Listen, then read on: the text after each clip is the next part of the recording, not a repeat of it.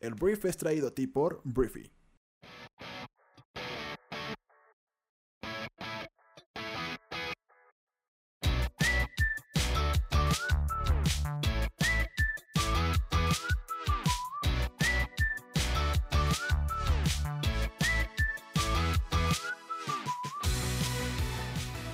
Muy buenos días, bienvenidos a esto que es El Brief. Es el programa en el cual puedes conocer las noticias más importantes del mundo en cuestión de minutos. Yo soy tu anfitrión Arturo Salazar y este programa nace de la necesidad de conectarnos con otras personas, de que cuentes con la información para construir una conversación en cualquier lugar y acerca de cualquier tema. Este programa es para gente que ama tener suerte, la que es capaz de ver las oportunidades porque tiene el conocimiento necesario para aprovechar hasta los aparentes fracasos de la vida. Bienvenidos, comenzamos con esto que es el Brief.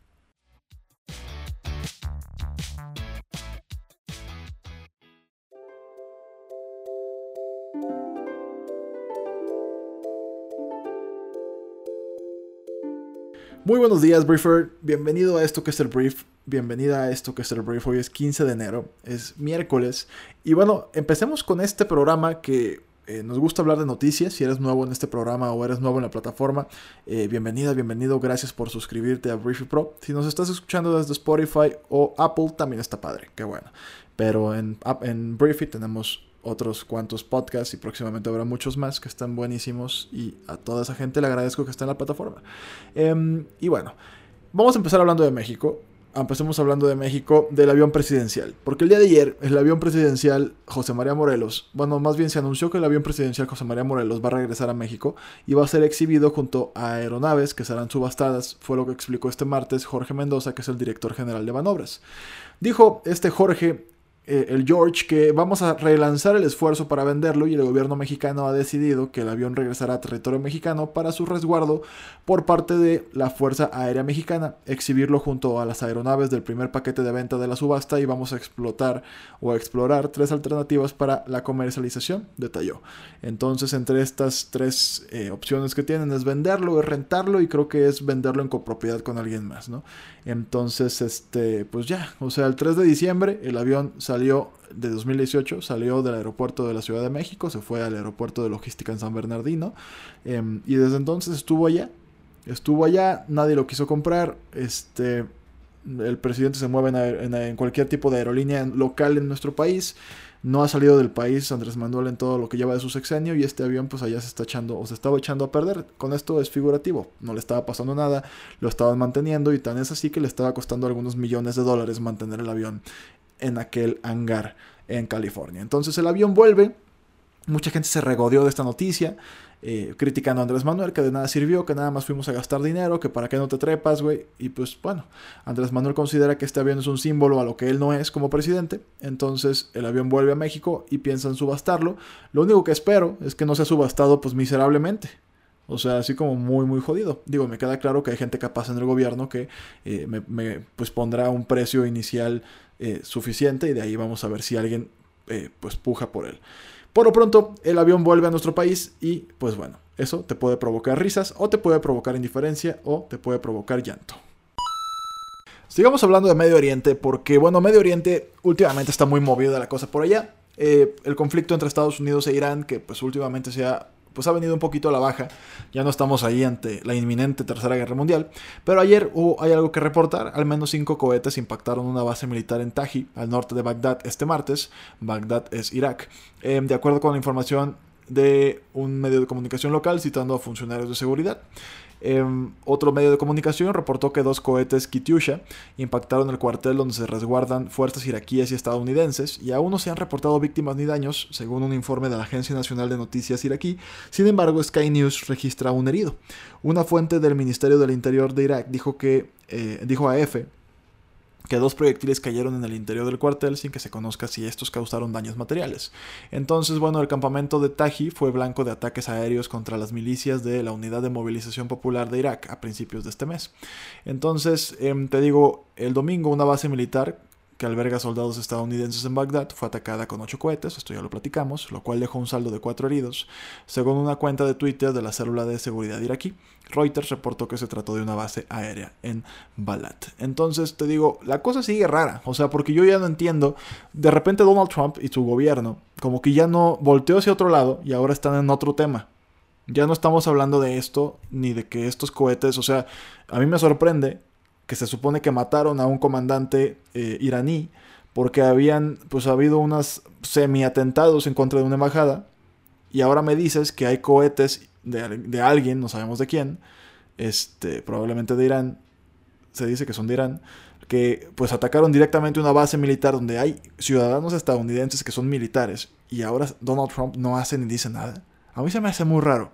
Pareciera ser que todo es electoral, es lo que yo siempre digo, yo sé, pero sí, o sea, pareciera ser que toda la atención que le pone Donald Trump a lo que sea en estos días, en estos meses, es para eso, para generar una opinión, para generar ruido en su propio país. Te digo, ahorita hay cohetes cayendo cerca de estadounidenses y nadie dice nada. Nada de que hay una amenaza, nada, no, no hay nada, ni madres, nada. Entonces, bueno, esto sigue en Irán, digo en Irak. Eh, Donald Trump, te digo, como que su estrategia ya está ahora en otro lado. Y pues bueno, sigue el impeachment y otras cosas que ahorita te platico, pero es muy curioso. También está el tema del acuerdo comercial con China, que es otro tema que también va eh, pues intentar sacarle provecho electoralmente hablando. Y bueno, por lo pronto, te digo, cayeron cohetes en una base militar en Irak donde hay estadounidenses y pues los gringos ya no dicen nada.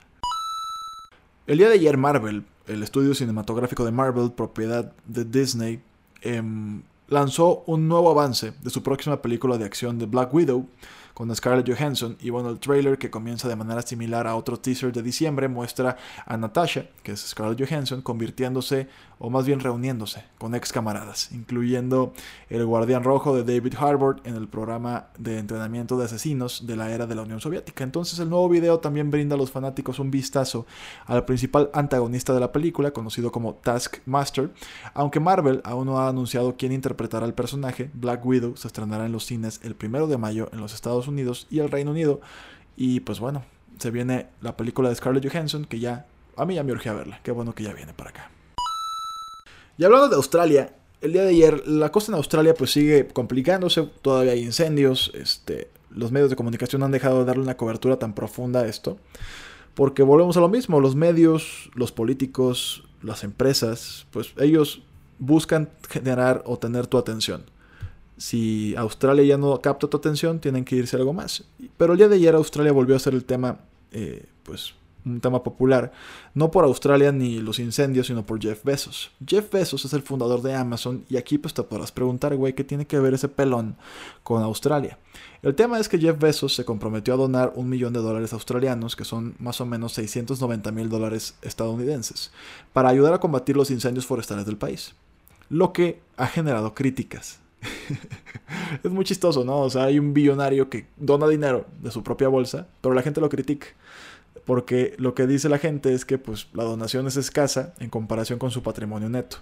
En una publicación de Instagram el domingo, Besos escribió que nuestros corazones están con todos los australianos mientras hacen frente a estos devastadores incendios forestales, ¿no? Entonces, eh, Incluyó un enlace en su biografía que explica lo que Amazon está haciendo para apoyar a las organizaciones y víctimas de la actual crisis de incendios. Y bueno, en un tweet, eh, una, usuaria que se llama Sultan Reina estimó que Besos gana 149.340 dólares por minuto. Por lo que eh, Besos va a donar 4.6 minutos de dinero de su vida.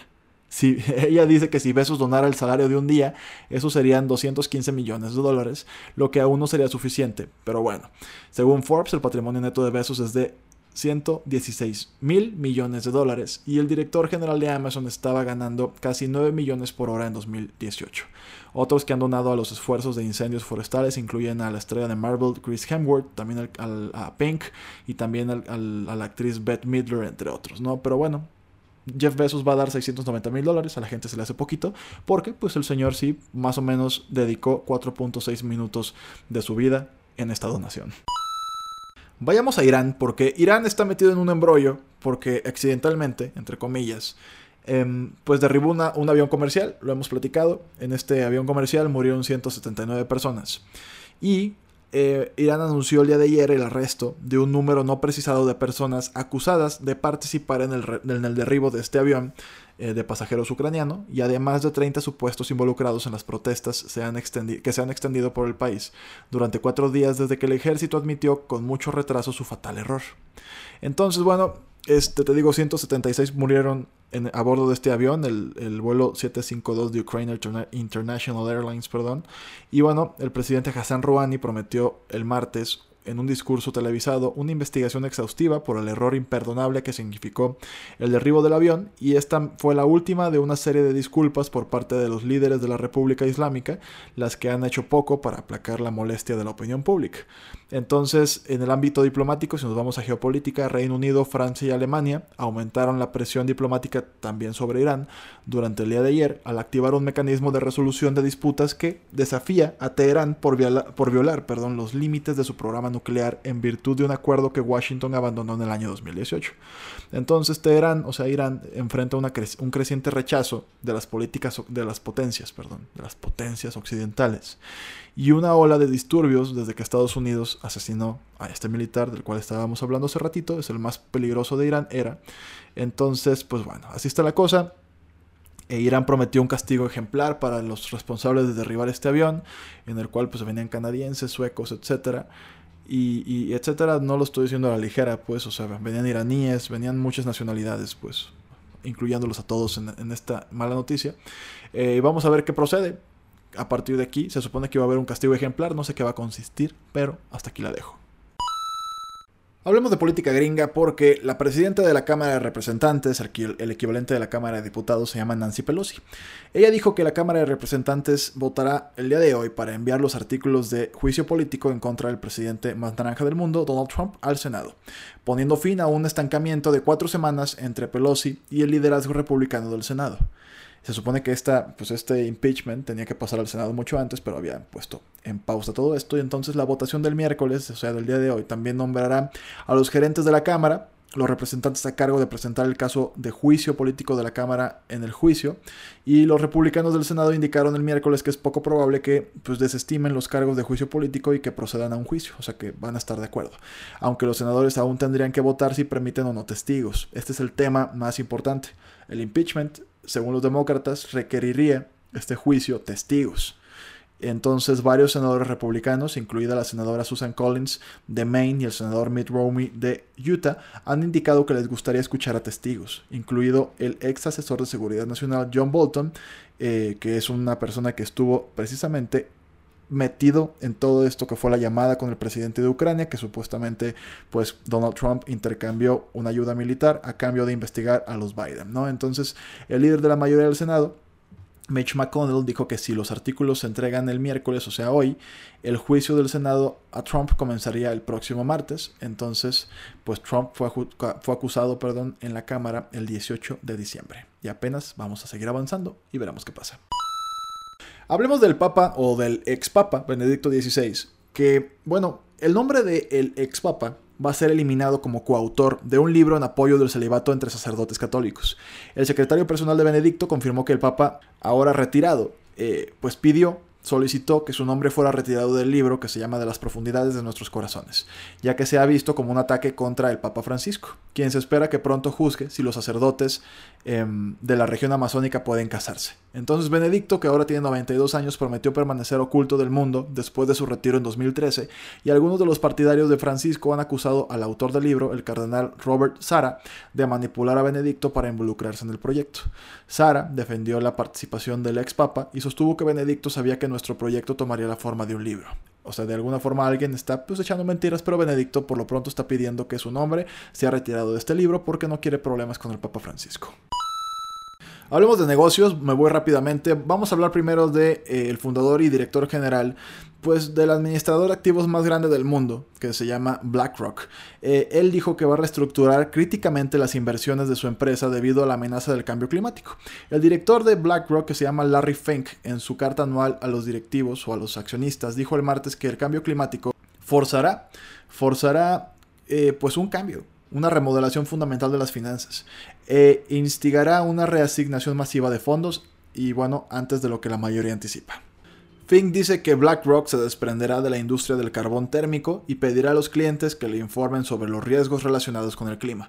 Dijo que los clientes de todo el mundo plantean la situación del cambio climático más que cualquier otro problema y BlackRock administra, para que te des una idea, un estimado de 7 billones en activos. Entonces, bueno, esta super empresa, este, pues al parecer va pues a cambiar. Esperemos que, te digo, deje energías, deje tipos de, tecnologías o de empresas que pues no están contribuyendo para que el mundo sea mejor y pues esto, esto suena muy bien. Esperemos que se concrete en algo bueno para nuestro planeta.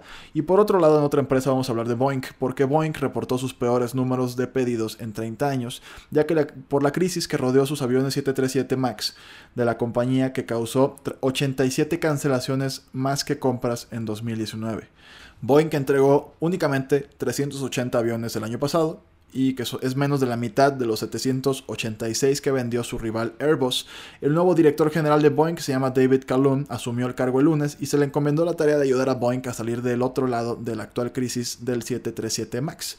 Entonces, el 737 MAX pues, fue el modelo del avión que causó dos eh, accidentes en el cual murieron muchas personas. Entonces, pues bueno, ayer entonces Boeing tuvo un día muy triste, muy complicado y pues tuvo sus peores números de pedidos en 30 años en este 2019. Hablemos de Billie Eilish, que Billie Eilish es esta cantante que, caray, cumplió 18 años y es un fenómeno mundial. Billie Eilish escribió y grabó la canción principal de la próxima película de James Bond, que se llama No Time to Die, que se confirmó el martes, lo confirmó la misma franquicia cinematográfica.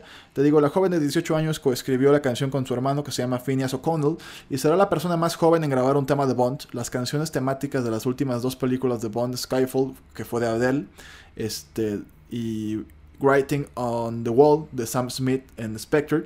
Cada una ganó un premio de la Academia a la mejor canción original. Entonces el compositor ganador del Oscar Hans Zimmer escribirá la partitura para la próxima película The Bond que se estrenará en los Estados Unidos el 8 de abril.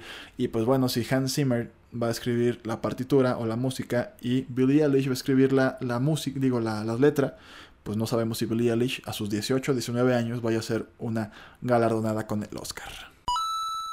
Termino el brief de esta mañana hablando de China, porque el día de ayer se acusó que China lleva a cabo el ataque más intenso en contra de el sistema global de defensa de los derechos humanos de todos los tiempos. Eso fue lo que asegura la ONG Human Rights Watch en su informe anual divulgado este martes, que urge al mundo democrático a resistir su embestida. Para mantenerse en el poder, el gobierno de Xi Jinping ha construido un estado de vigilancia orwelliano, altamente tecnológico y un sofisticado sistema de censura de Internet para vigilar y suprimir la crítica, la crítica pública, sostiene Kenneth Roth, jefe de Human Rights Watch, en el informe de más de 650 páginas sobre el estado de los derechos humanos en el mundo en 2019. En el extranjero utiliza su creciente poderío económico para silenciar críticos y llevar a cabo el ataque más intenso en contra eh, contra el sistema global de defensa de los derechos humanos desde su surgimiento a mediados del siglo XX. Roth señala que China ha construido un sistema pesadillesco de vigilancia de 13 millones de musulmanes uigures, kazajos y otras minorías tártaras en Xinjiang, en el noreste de China, y está creando otros similares en el resto del país.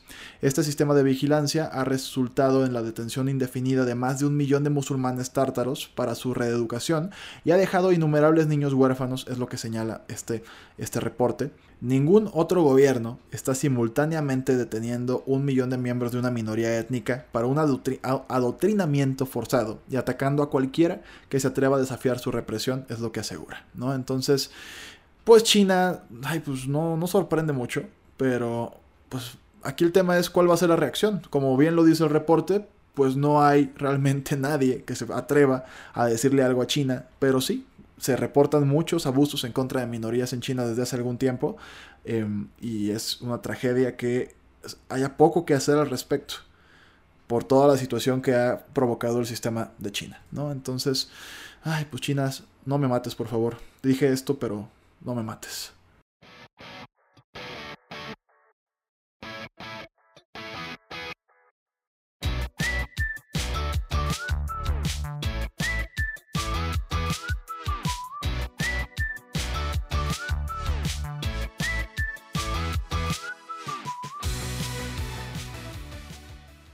Muy bien, esta fue la conversación del mundo para este día. Espero que te haya gustado y que le genere muchísimo valor a todo lo que hagas el día de hoy. Recuerda que puedes compartir este programa con tus amigos y familiares porque nos ayudas a impulsar la inteligencia colectiva de este planeta. Entonces, gracias por estar aquí. Yo soy Arturo y nos escuchamos el día de mañana. Un fuerte abrazo. Adiós.